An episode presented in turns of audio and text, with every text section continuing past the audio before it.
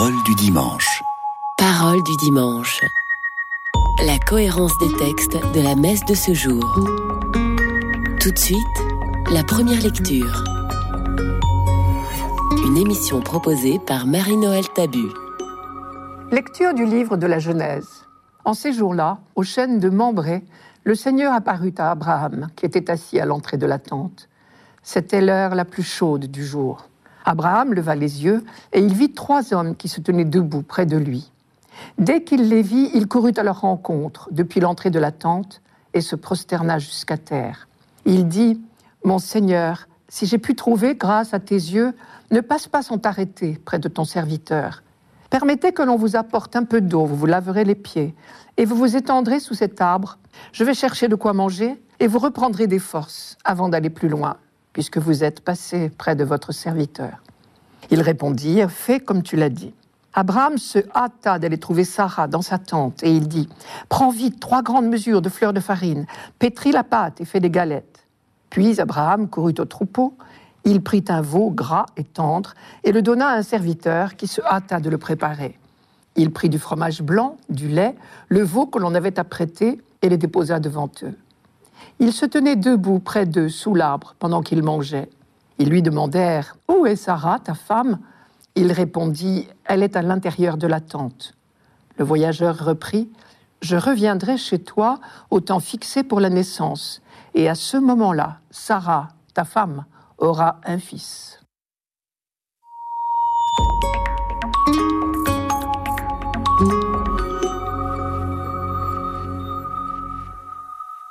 Membray est un habitant du pays de Canaan qui, à plusieurs reprises, a offert l'hospitalité à Abraham dans son bois de chênes, près de l'actuelle ville d'Hébron. On sait que pour les Cananéens, les chênes étaient des arbres sacrés. Le récit que nous venons de lire rapporte une apparition de Dieu à Abraham alors qu'il avait établi son campement à l'ombre d'un chêne dans le bois qui appartenait à Mambré. Mais à vrai dire, ce n'est pas la première fois que Dieu parle à Abraham. Depuis le chapitre 12, le livre de la Genèse nous raconte les apparitions répétées et les promesses de Dieu à Abraham. Mais pour l'instant, rien ne s'est passé. Abraham et Sarah vont mourir sans enfants. Car on dit souvent que Dieu a choisi un peuple. En fait, non. Dieu a d'abord choisi un homme, et un homme sans enfant de surcroît. Et c'est à cet homme privé d'avenir, à vue humaine tout au moins, que Dieu a fait une promesse inouïe je ferai de toi une grande nation. En toi seront bénies toutes les familles de la terre. C'est au chapitre 12. À ce vieillard stérile, Dieu a dit Compte les étoiles si tu le peux, telle sera ta descendance. Sur cette seule promesse, apparemment irréalisable, Abraham a accepté de jouer toute sa vie. Abraham ne doutait pas que Dieu honorerait ses promesses, mais il ne connaissait que trop le fait qu'il lui opposait un obstacle majeur. Lui et Sarah étaient stériles, ou du moins on pouvait le croire, puisqu'à 75 et 65 ans, ils étaient sans enfants. Le texte que nous lisons ce dimanche suppose toute cette histoire d'alliance déjà longue, 25 ans si l'on en croit la Bible. L'événement donc se passe près du chêne de Mambré. Trois hommes apparurent à Abraham et acceptèrent son hospitalité. Je m'arrête là. Contrairement aux apparences, l'importance de ce texte n'est pas cette hospitalité si généreusement offerte par Abraham. Rien de plus banal à cette époque-là, dans cette civilisation-là, même si c'est exemplaire. Le message de l'auteur de ce texte, ce qui suscite son admiration et du coup l'envie de l'écrire pour le léguer aux générations futures, est bien plus haut. L'inouï vient de se produire. Pour la première fois de l'histoire de l'humanité, Dieu en personne s'est invité chez un homme. Car il ne fait de doute pour personne que les trois illustres visiteurs symbolisent Dieu. La lecture de ce texte est un peu difficile pour nous, car on ne comprend pas très bien s'il y a un ou plusieurs visiteurs. Je vous rappelle le texte. Abraham leva les yeux, il vit trois hommes qui se donnaient debout près de lui. Il dit, Mon Seigneur, si j'ai pu trouver grâce à tes yeux, ne passe pas sans t'arrêter près de ton serviteur. Permettez que l'on vous apporte un peu d'eau. Vous vous laverez les pieds. Vous reprendrez des forces. Et ils lui demandèrent Où est Sarah, ta femme? Le voyageur reprit Je reviendrai chez toi au temps fixé pour la naissance. En fait, Notre auteur écrit longtemps après les faits, sur la base de plusieurs récits d'origines diverses. Et de tous ces récits, il n'en fait qu'un seul, en harmonisant au mieux les formulations. Et comme il veut éviter toute apparence de polythéisme, il prend bien soin de rappeler à plusieurs reprises que Dieu est unique. Ne cherchons donc pas trop vite dans ce texte une représentation de la Trinité. L'auteur ne pouvait pas la concevoir encore. Ce qui est sûr, c'est que Abraham a reconnu sans hésiter dans ses trois visiteurs la présence divine. Et Dieu donc, puisque c'est lui, à n'en pas douter, Dieu s'est invité chez Abraham. Et pour lui dire quoi? Pour lui confirmer ce projet inespéré qu'il formait pour lui. L'an prochain, à pareille époque, Sarah, la vieille Sarah, elle a 90 ans, aura un fils. Et de ce fils naîtra un peuple qui sera l'instrument des bienfaits de Dieu. Je reviendrai chez toi au temps fixé pour la naissance, et à ce moment-là, Sarah, ta femme, aura un fils.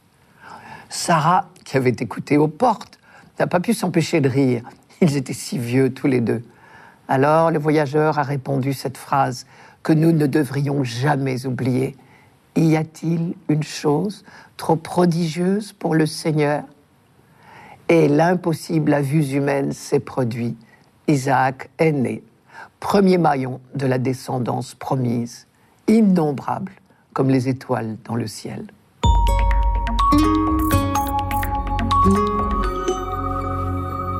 Radio Notre-Dame. Parole du dimanche. Parole du dimanche. La cohérence des textes de la messe de ce jour. Tout de suite, le psaume. Une émission proposée par Marie-Noël Tabu. Psaume 14. Seigneur, qui séjournera sous ta tente? Celui qui se conduit parfaitement, qui agite avec justice et dit la vérité selon son cœur. Il met un frein à sa langue. Il ne fait pas de tort à son frère et n'outrage pas son prochain. À ses yeux, le réprouvé est misérable, mais il honore les fidèles du Seigneur. Il ne reprend pas sa parole, il prête son argent sans intérêt, n'accepte rien qui nuise à l'innocent. Qui fait ainsi demeure inébranlable.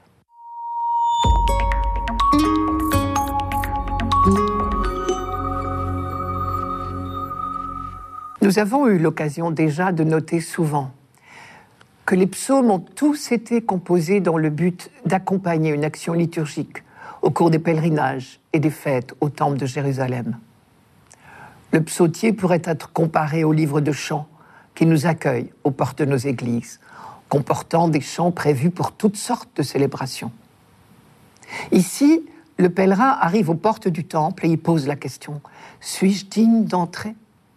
Bien sûr, il connaît d'avance la réponse Soyez saints parce que je suis saint, disait le livre du Lévitique, chapitre 19. Ce psaume ne fait qu'en tirer les conséquences. À celui qui désire entrer dans le temple, la maison de Dieu, il rappelle les exigences d'une conduite digne du Dieu saint. Seigneur, qui séjournera sous ta tente? La réponse est simple, celui qui se conduit parfaitement, qui agit avec justice, et dit la vérité selon son cœur. Les autres versets ne font que la détailler. Être juste, être vrai, ne faire de tort à personne. Tout compte fait, cela ressemble à s'y méprendre au décalogue. Tu ne commettras pas de meurtre, tu ne commettras pas d'adultère, tu ne commettras pas de rapt, tu ne témoigneras pas faussement contre ton prochain, tu n'auras pas de visée sur la maison de ton prochain. Et quand Ézéchiel trace le portrait robot de l'homme juste, il dit exactement la même chose. Je cite Ézéchiel. Il accomplit le droit et la justice. Il ne mange pas sur les montagnes, c'est-à-dire les banquets en l'honneur des idoles. Il ne lève pas les yeux vers les idoles de la maison d'Israël. C'est encore l'idolâtrie qui est visée. Il ne déshonore pas la femme de son prochain. Il n'exploite personne. Il rend le gage reçu pour dette. Il ne commet pas de rapine. Il donne son pain à l'affamé. Il couvre d'un vêtement celui qui est nu. Il ne prête pas à intérêt. Il ne prélève pas d'usure, il détourne sa main de l'injustice, il rend un jugement vrai entre les hommes, il chemine selon mes lois, il observe mes coutumes, agissant d'après la vérité.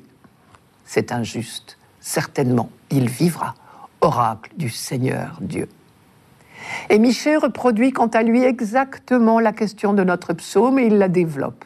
Je cite, Avec quoi me présenter devant le Seigneur, m'incliner devant le Dieu de là-haut. Me présenterai-je devant lui avec des holocaustes, avec des veaux d'un an? Le Seigneur voudra-t-il des milliers de béliers, des quantités de torrents d'huile?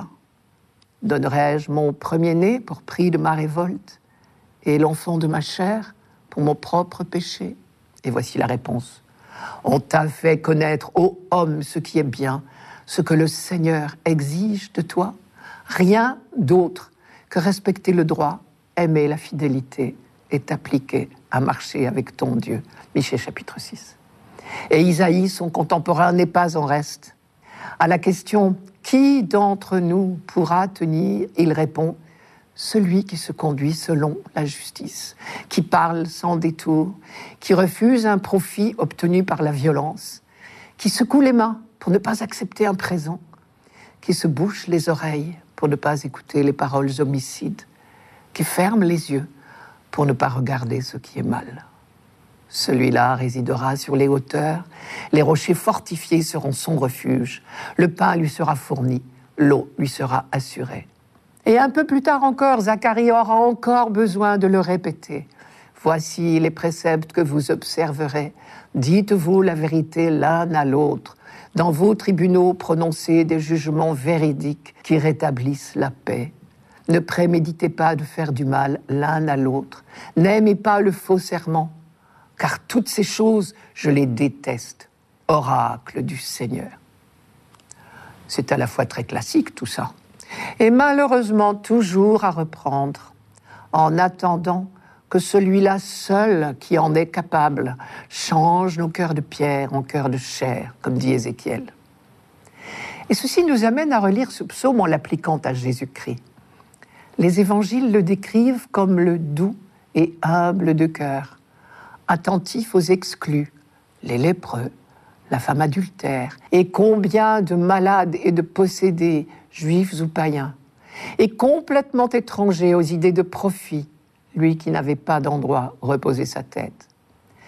Celui surtout qui nous invite à relire avec lui le verset 3 en lui donnant une toute autre dimension, je vous le redonne ce verset. Il met un frein à sa langue, ne fait pas de tort à son frère et n'outrage pas son prochain.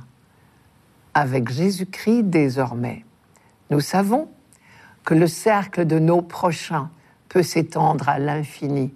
C'est tout l'enjeu de la parabole du bon samaritain, par exemple, que nous avons lu dimanche dernier. Reste un verset un peu gênant, car on peut se demander si le verset 4 ne fait pas tâche au milieu de tous ces beaux sentiments, je vous le redonne. À ses yeux, le réprouvé est misérable. Il faut probablement y lire une résolution de fidélité.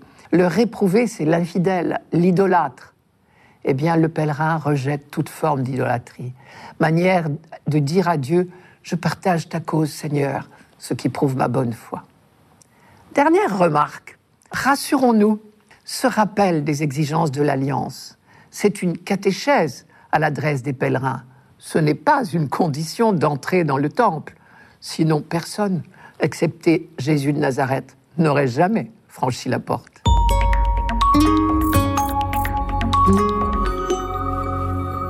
Radio Notre-Dame. Parole du dimanche. Parole du dimanche. La cohérence des textes de la messe de ce jour. Tout de suite, la deuxième lecture. Une émission proposée par Marie-Noël Tabu. Lecture de la lettre de Saint Paul apôtre aux Colossiens. Frères, maintenant je trouve la joie dans les souffrances que je supporte pour vous ce qui reste à souffrir des épreuves du Christ dans ma propre chair, je l'accomplis pour son corps, qui est l'Église. De cette Église, je suis devenu ministre, et la mission que Dieu m'a confiée, c'est de mener à bien pour vous l'annonce de sa parole, le mystère qui était caché depuis toujours à toutes les générations, mais qui maintenant a été manifesté à ceux qui l'a sanctifié car Dieu a bien voulu leur faire connaître en quoi consiste la gloire sans prix de ce mystère parmi toutes les nations. Le Christ est parmi vous, lui l'espérance de la gloire. Ce Christ, nous l'annonçons, nous avertissons tout homme, nous instruisons chacun en toute sagesse afin de l'amener à sa perfection dans le Christ.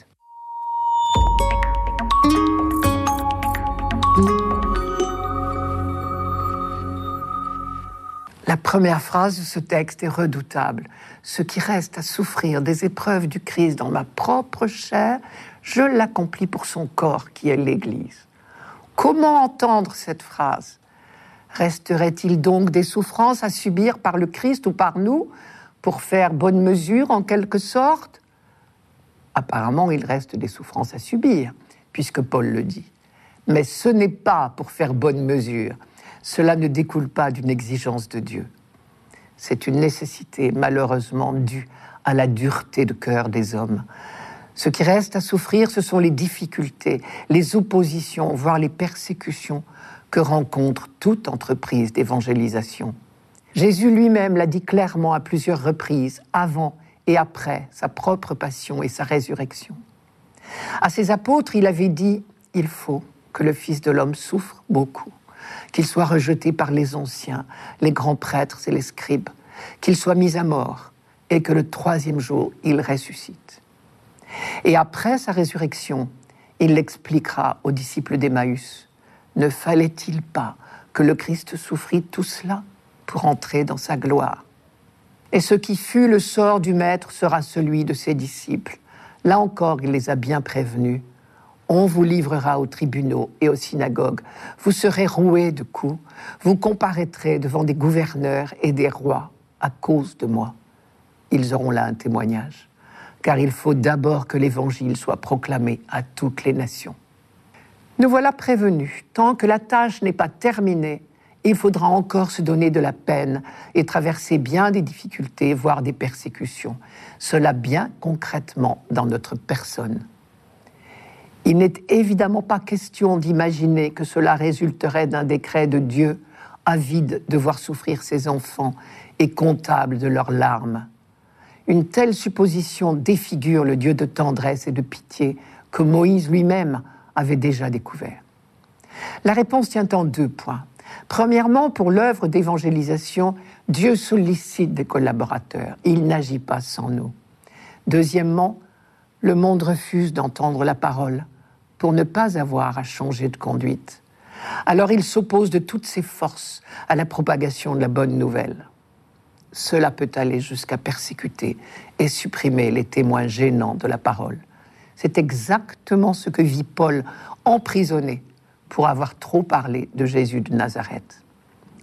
Et dans ses lettres aux jeunes communautés chrétiennes, il encourage à plusieurs reprises ses interlocuteurs à accepter à leur tour la persécution inévitable. Je cite Paul, que personne ne soit ébranlé au milieu des épreuves présentes, car vous savez bien que nous y sommes destinés. C'est dans la première aux Thessaloniciens. Il n'est donc pas question de baisser les bras. C'est Paul encore qui dit, ce Christ nous l'annonçons, sous-entendu envers et contre tout. Nous avertissons tout homme, nous instruisons chacun en toute sagesse afin de l'amener à sa perfection dans le Christ. Paul a commencé il nous reste à achever l'œuvre d'annonce. Ainsi grandit peu à peu l'Église, corps du Christ. Par rapport à la première lettre aux Corinthiens, la vision de Paul s'est encore élargie. Dans la lettre aux Corinthiens, Paul employait